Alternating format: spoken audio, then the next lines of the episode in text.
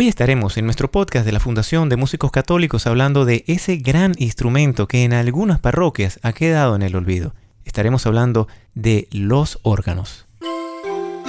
En algunas de nuestras parroquias, ese maravilloso instrumento como es el órgano ha quedado por ahí relegado en algún rincón.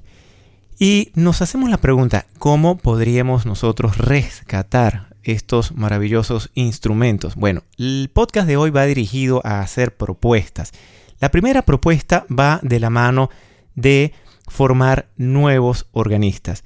Esto implica, para aquellos que ya tocan el instrumento, una invitación. Queremos hacerle desde este podcast la invitación a aquellos hermanos organistas que tienen experiencia y que quieren también como parte de su apostolado, que no solamente se limitaría a servir en la liturgia, sino a abrir ese apostolado más allá para que otras personas puedan formarse. Podrían entonces establecerse, por ejemplo, un horario en la semana para formar otros músicos jóvenes que van a ser la generación de relevo y así poder mantener el organista como parte del el grupo de músicos de nuestra parroquia, de nuestra comunidad.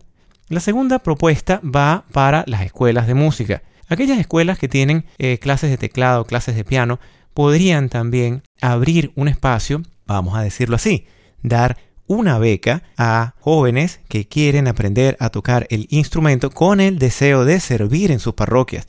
Podrían entonces, a lo largo de la semana, decidir la cantidad de becas que pueden dar con el fin de estudiar el repertorio litúrgico y así dar también una nueva oportunidad para que en la comunidad se mantenga este instrumento con esa nueva energía que le van a imprimir los nuevos organistas que van a formar parte de la comunidad de músicos de la parroquia.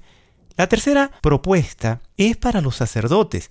Aquellos sacerdotes que tienen órganos en su parroquia podrían invitar a los profesores de música, así como en muchísimas ocasiones buscan que si el guitarrista para que cante la Eucaristía en la mañana o tal cantor para que haga también la labor entre semana.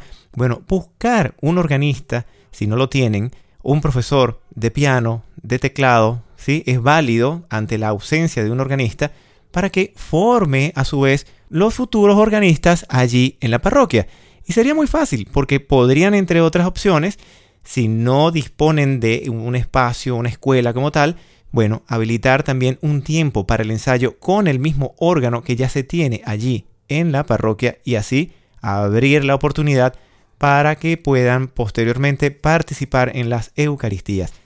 El podcast va de la mano para que ustedes pues también propongan nuevas ideas. Por eso les dejamos una encuesta para que cada uno pues responda y proporcione más visiones, más opiniones con el fin de que nuestro querido instrumento, el órgano, pueda mantenerse allí con vida en nuestra liturgia.